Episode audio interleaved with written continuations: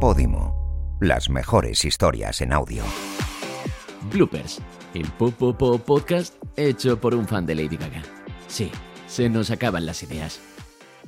Hola chicos y chicas, ¿qué tal? ¿Cómo estáis? Bienvenidos, bienvenidas a Bloopers, el podcast de Podimo en el que te cuento las cosas que no te cuentan sobre tus series y películas favoritas. Ahora sí, ahora sí me ha salido bien. Y tenemos con nosotros a un invitado muy especial, que él está ya deseando hablar, está así colándose, está ya mirándome como así con la mirada que tiene. no te rías. Y él es Nacho Guerreros. Oye, una cosita que antes de dejarte hablar, antes de que me quiten la palabra, este espacio es tuyo, tengo una cosa que decirte y es que voy a hacer hincapié en lo de Nacho Guerreros porque eh, buscando ahí cositas sobre ti para traerte aquí tus trapos sucios, he dicho, claro, se llaman Nacho Guerreros. ¿Tú sabes esto de los apellidos que vienen del pasado? Sí, pero con mi apellido hay una historia diferente. Porque mi apellido Guerreros con S, porque a mi padre le pusieron la S final en el juzgado, pero el apellido familiar es Guerrero.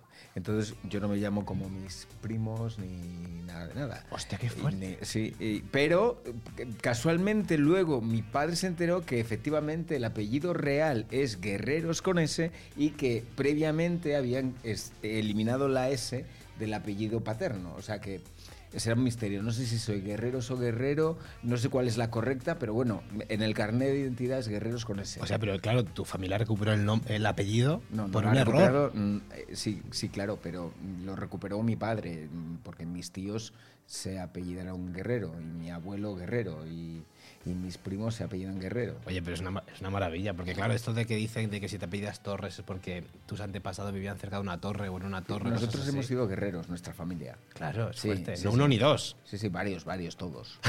bueno. Y lo seguimos siendo. ¿eh? sí, tú eres muy guerrero, amor. La verdad es que de eso veníamos a hablar hoy. Porque mmm, como actor, no se puede decir que no tengas una muy buena carrera.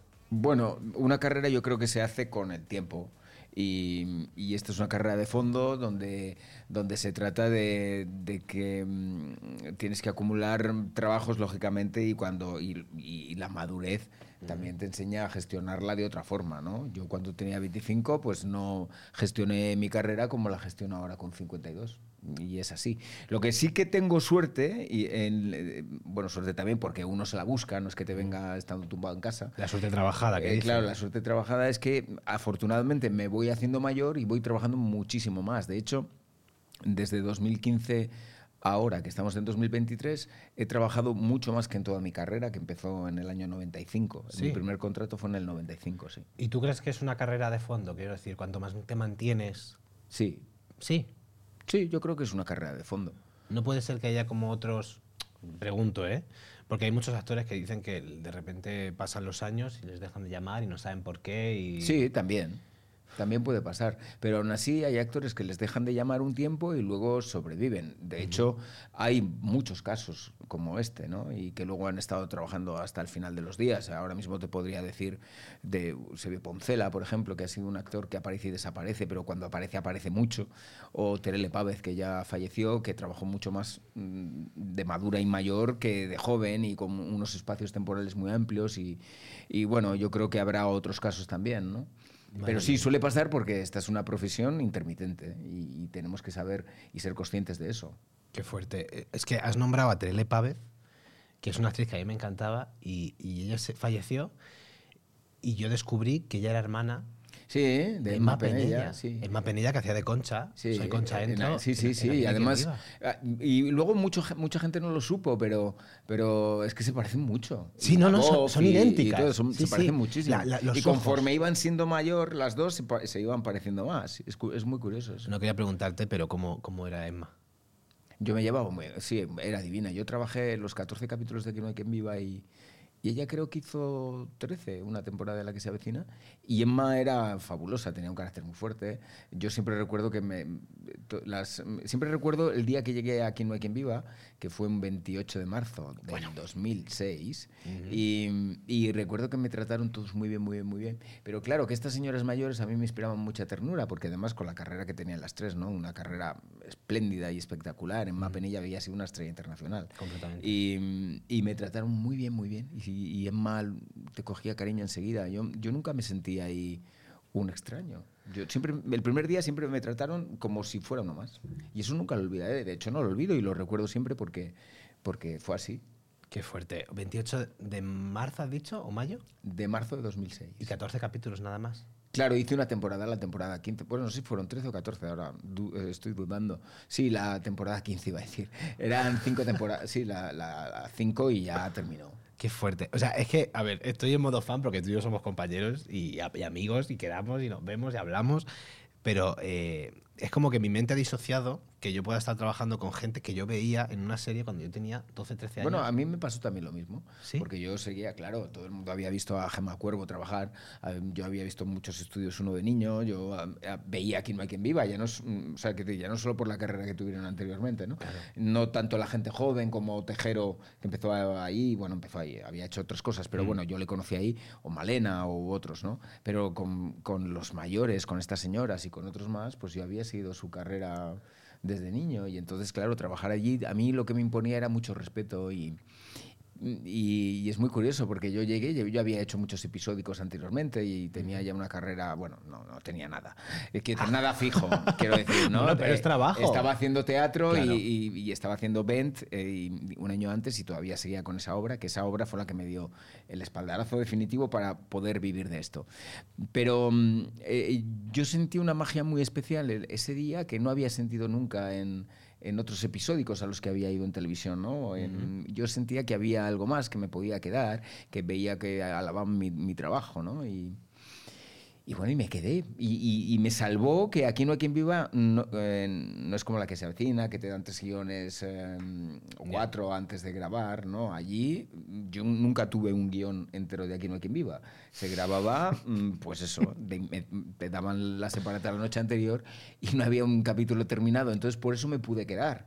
Porque si hubiera sido una serie cerrada con los capítulos cerrados, pues mm, no, no hubiera tenido ese, ese personaje ese recorrido, ¿no? Hostia, no había pensado en eso, claro. Mm. Es que a mí me pa- me pasó una cosa muy fuerte y es que, eh, bueno, ahora hablamos de esto porque he leído un titular eh, tuyo que decía que estuviste a punto de no ir.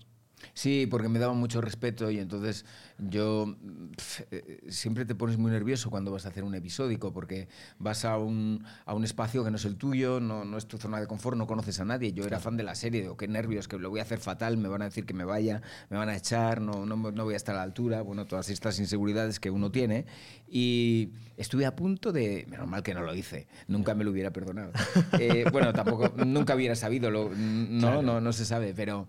Pero estuve a punto de llamar al, al representante que, te- que tenía entonces y decirle, oye, mira, di que estoy malo y que no, y que no voy. Pero claro, luego pensé, no puedes hacer eso porque es una falta de respeto. Claro, es un compromiso. Es un compromiso y no, no puede ser. Además Y que tú eres muy metódico. soy muy metódico, sí. Y fui, fui, fui y, y, oye, y es fantástico.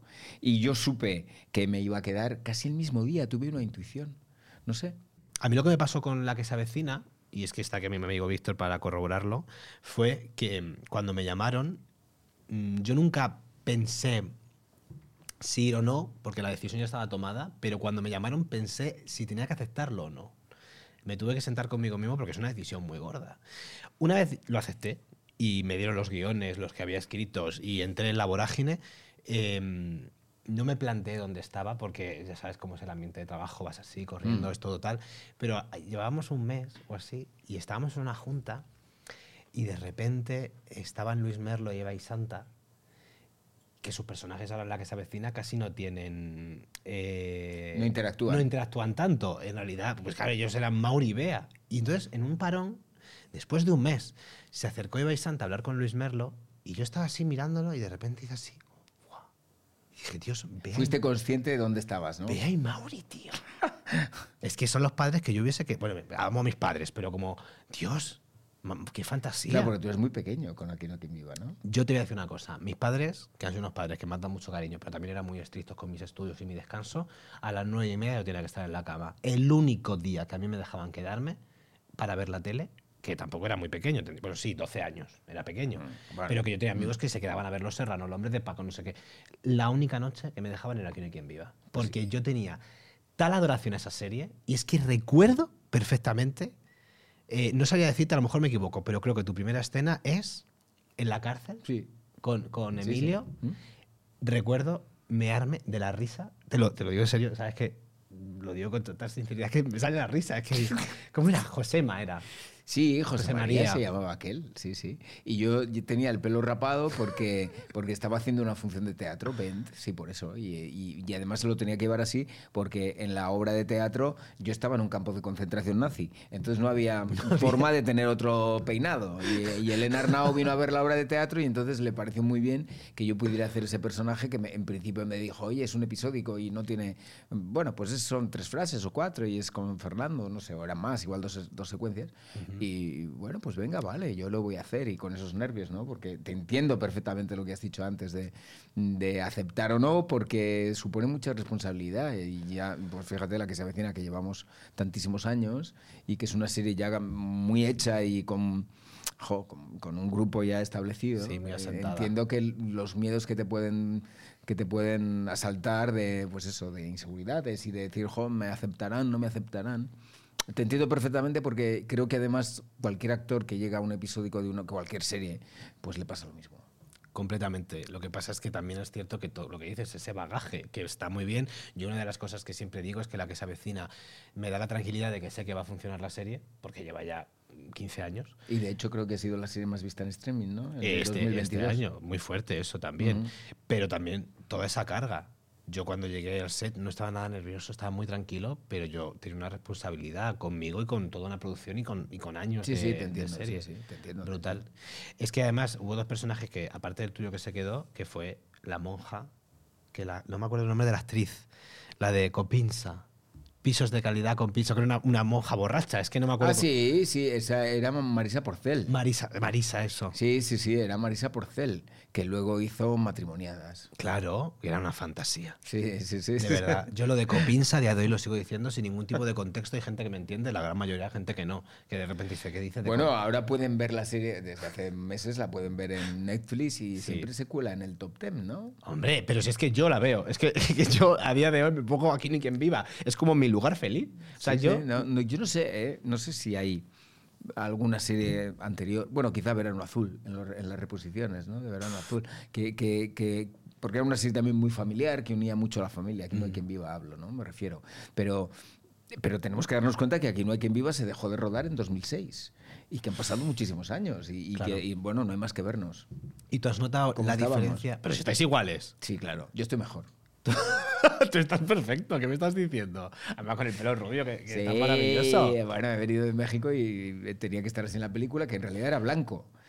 Era, era blanco, lo que pasa es que se va transformando en este color. Y me gusta, bueno, una temporadita así. Ahora, me lo, como tenemos que empezar en breve, Ya. pues tengo que... Y, y estreno muy pronto teatro, creo que no puedo. Bueno, no, no sé, ya veré. Ya veremos. Ya veremos. Y, y tú notabas, eh, has notado mucho la diferencia entre la televisión que se hacía antes, la televisión que se hacía ahora. A nivel responsabilidad y todo eso. Bueno, yo creo que aquí no hay quien viva era mm, comparado con los platos que tenemos en la que se avecina y con el plato que tenemos, o sea, con el decorado y todo. Más cómodo ahora. Yo creo que es- era mucho más cómodo ahora porque, ahora porque aquí no hay quien viva era un plato muy chiquitín, muy chiquitín. Era muy pequeñito todo. Sí, Sí, era muy, chiqui- muy chico. era un edificio. Claro, y ahora entras en nuestros, eh, sobre todo ahora en esta parte nueva que hemos hecho, y es brutal. Y la- los- las cámaras han cambiado mucho también. Eh, sí, ha cambiado un poquito, no te voy a decir, pero sí, sí, ha cambiado, ha cambiado bastante la cosa. De hecho, tenemos los guiones terminados, acabados, te da tiempo a estudiarlos. Tenemos un horario continuado que te permite hacer otras cosas. Y mm, yo recuerdo cuando em- empecé en Aquí no hay quien viva que se grababa lunes, martes, miércoles y el jueves se emitía. O sea, el- estaban toda la noche del miércoles editando eso y, y se emitía el miércoles. Y tampoco había un horario, podías estar allí haciendo una junta a las 3 de la mañana y no, no había un, un horario. Tú cuando ibas allí no sabías a qué ibas a salir o si vas a estar 18 horas Las juntas, ¿cómo son las juntas? y las eh? juntas y lo que no eran juntas. Y, pero vamos, para mí fue una experiencia magnífica porque además yo le pedí a Laura, eh, si tenía que ir a rodar, yo le pedí a Laura que si me podía quedar viendo a los demás y es lo que hice durante un tiempo. Y casi todos los cuatro meses que duró el rodaje de esa temporada estuve viendo a los compañeros rodar y aprendí, la verdad que aprendí muchísimo, porque claro, no es lo mismo llegar a una serie, a un episodio, un día que te vas, que haces cuatro frases y te vas, que quedarte y ver cómo, pues, pues ver a los compañeros, ver cómo se rueda, ver los planes de rodaje, todo eso. Eso me parece muy importante porque eh, se aprende mucho de quedarse a, a ver a un compañero. Yo, de hecho, en la que se avecina lo hago, me quedo mucho a veros pues para ver cómo cogéis el ritmo, porque además hay una idea ahora que me parece que estoy de acuerdo, que es que hay que estudiar interpretación, pero hay muchas maneras de estudiar interpretación. También se puede estudiar interpretación en un set, observando. Bueno, en yo, cursos. yo creo que la formación es bastante importante ¿eh? y luego también la observación, en cómo trabajan los demás, en, sa- en saber quiénes han sido un poco nuestros, los que nos han precedido. ¿no? Eh, eso me parece muy importante, la, la observación. Si, si yo he podido ser ac- actor es porque he observado a otros de- desde niño, desde muy pequeño, a hacer eso que a mí me parecía, porque yo no sabía que eso era una fantasía, una ficción. Yo estaba viendo algo y, y era como real. Y un día le pregunté a mi madre cosas, ¿no? Y entonces me dijo, pero eso no, eso es, no es real. Es Mentira. Es mentira, eso todo es mentira. Cuando moría alguien yo pensaba que moría de verdad. Entonces para mí era, todas las situaciones que veía eh, eran reales. Pero qué horror. Además, que, que- que se representaban muchas muertes en televisión y en, y en cine. ¿Tú Sí, de verdad claro, pensabas que el actor claro, había y muerto? Sí, sí, siempre. Claro, tendría yo, yo qué sé, seis años, siete, por menos.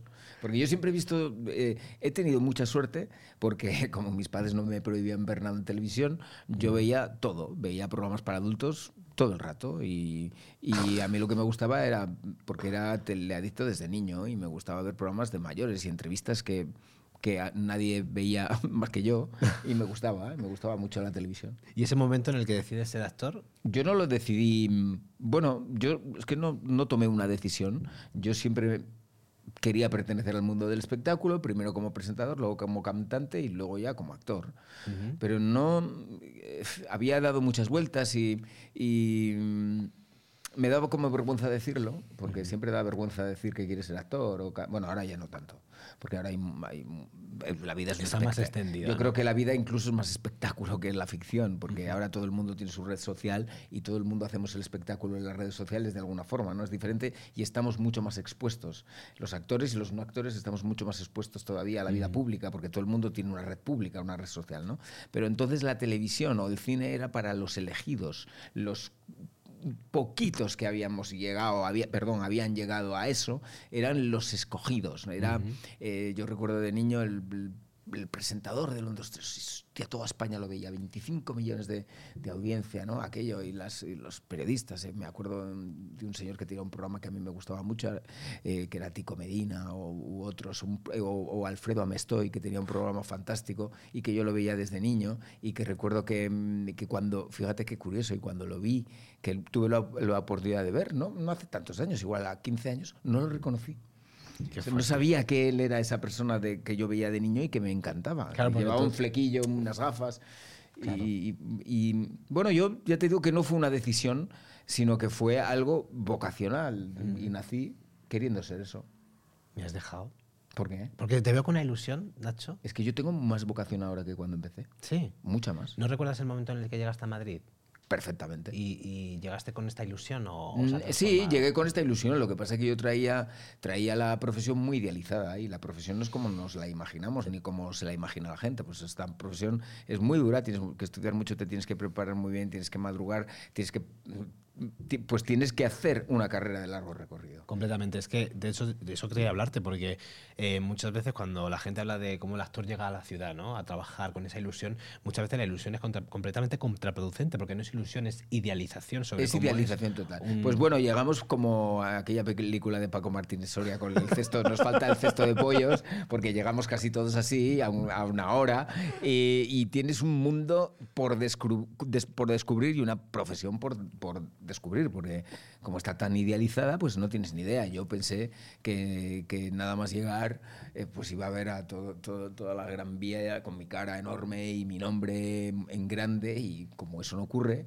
pues, pues dije, bueno, pues voy a tener que trabajar mucho para que eso ocurra. Y a día de hoy todavía la Gran Vía no ha ocurrido. O sea, que, que- que, bueno, que ha ocurrido en otros lugares, ¿no? Pero, pero en la Gran Vía también es verdad que ahora con las pantallas y todo esto, pero antes se pintaban las películas, eran los carteles de las películas enormes. y A mí era algo que me encantaba de la Gran Vía porque era un museo al aire libre. Es que ca- cambian como tus ilusiones incluso. En mi caso, por ejemplo, se han hecho más terrenales. A mí me hacía mucha ilusión pasear por la Gran Vía, viendo mi cara, tampoco ha pasado. Mm. Eh, podría haber pasado perfectamente. Y, y de repente hay algo como de que ahora mismo digo, bueno, pues si lo viera me haría la foto, todo lo que tú quieras, pero Claro, no me haría tanta ilusión. O sea, me hace ilusión otras cosas. Es muy fuerte. Yo- nosotros cuando hicimos Juguetes Rotos ahí en el español sí que estaba nuestra cara en la pantalla en, en el edificio de la FNAC y evidentemente me hice la foto. Hombre, Claro. claro. Pero no es lo. O sea, hay algo como de que te vuelves, en mi caso, eh, más terrenal. Eh, claro, pero porque ya conoces la profesión y ya conoces lo duro que es, entonces lo que eh, te vuelves más terrenal, porque efectivamente tiene que ser así, porque si no con esa ilusión no se puede vivir eternamente. Claro. Eso, eso es como el amor, el amor, la pasión se pasa, puedes sentir mucho amor, pero la pasión primera te, te dura biológicamente año y medio, no más. Pues yo creo que con esta profesión igual, el amor es para toda la vida, porque no la puedes dejar. El que el que de verdad se siente actor y el que de verdad tiene esa vocación, no lo puede dejar. Eh, y si lo deja, tiende a volver. Eso es como un río que lo desvías de, de su, de su cauce. Eh, el río volverá, el agua va a volver al cauce. Eso es así, no se puede evitar. Pero, mm, pero con- te lo tomas todo con mucha más tranquilidad y sobre todo cuando vas siendo mayor eh, te sitúas mucho más, lógicamente, mucho más. Y, y encima, eh, eh, porque yo ahora mismo pienso que me queda todo por hacer. Eh, es verdad que trabajo más que nunca, pero creo que me queda todo por hacer y no tengo ansiedades. Pues yo constantemente, dime tu secreto. Porque yo no puedo Pues, vivir chico, con más tener, tener ansiedad. 52 y tú tienes 30. Ese es el secreto. No, hay otro. Creo, que, creo que es cuestión de sabiduría. eh, No, Nacho. no, no. Yo creo que es la madurez, pues que tú, pues todavía te queda lo que, pues eso, pues, pues mucho recorrido. Puede ser, puede ser.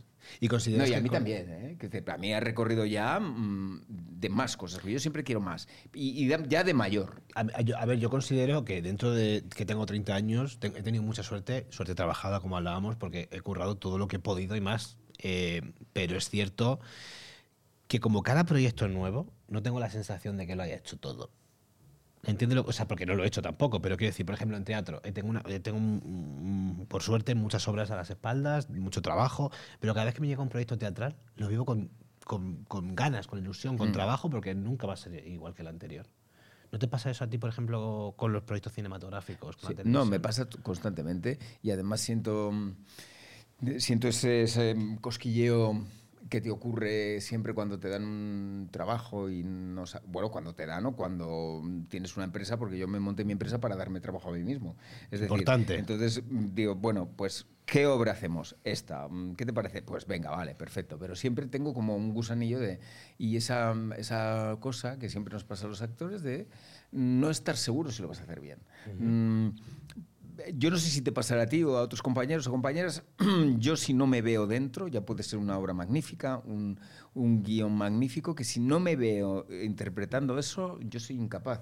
Digo, "Es- que no me veo, no, no, me falta algo, no sé cómo hacer. No, eh, y otras, otras veces me ha ocurrido esto y luego sí ha salido, ¿eh? que, que luego también, no sé.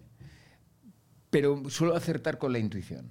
A mí me pasa, lo que pasa es que quizá no tenga la suerte. eh, ha, ha habido proyectos en los que he dicho que no, eh, pero no tengo la, la capacidad tampoco como para estar diciendo que no a todo. No, es que no se sí puede. cierto no, no, claro. A no ser que. No, no, no se puede decir que que no. si me falla esa intuición, mm, o sea, que si tengo la intuición como de que no voy a dar el personaje o que tal, suelo decir que no, o intento hablar con los directores, creadores, etcétera, para ver cómo lo podemos encaminar. Ya, claro. Porque es muy complejo. No, claro, y sí, es verdad que, que cuando yo empezaba en Aquema en Viva y tal, luego me ofrecieron cosas de teatro y tal que era para personajes muy parecidos.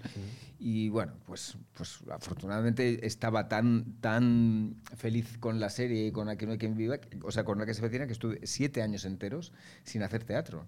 Claro, O sea, siete, me parece mucho, ahora no lo, podría, no lo haría.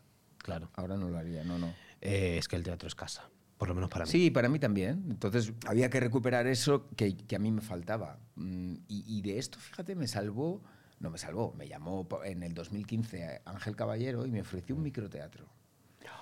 Sí, y coño, dije, hostia, un microteatro, qué, qué interesante esto. Estar en, llevaba siete años y pico largo sin hacer teatro, ¿eh? o más. Y, y bueno, me pasó el, el texto, eh, que era de Carlos Zamarriego, y se titulaba No te arrepentirás y, bueno, pues nada, eran 15 minutos, unas cuatro paginitas, que eran 15 minutos, cinco. Eh, y me gustó tanto el personaje porque era un jefe tan cabrón y tan hijo de puta que dije, hostia, este va a ser el camino correcto. Tengo que, coger, tengo que pillarlo. Y era para hacerlo con Ángel.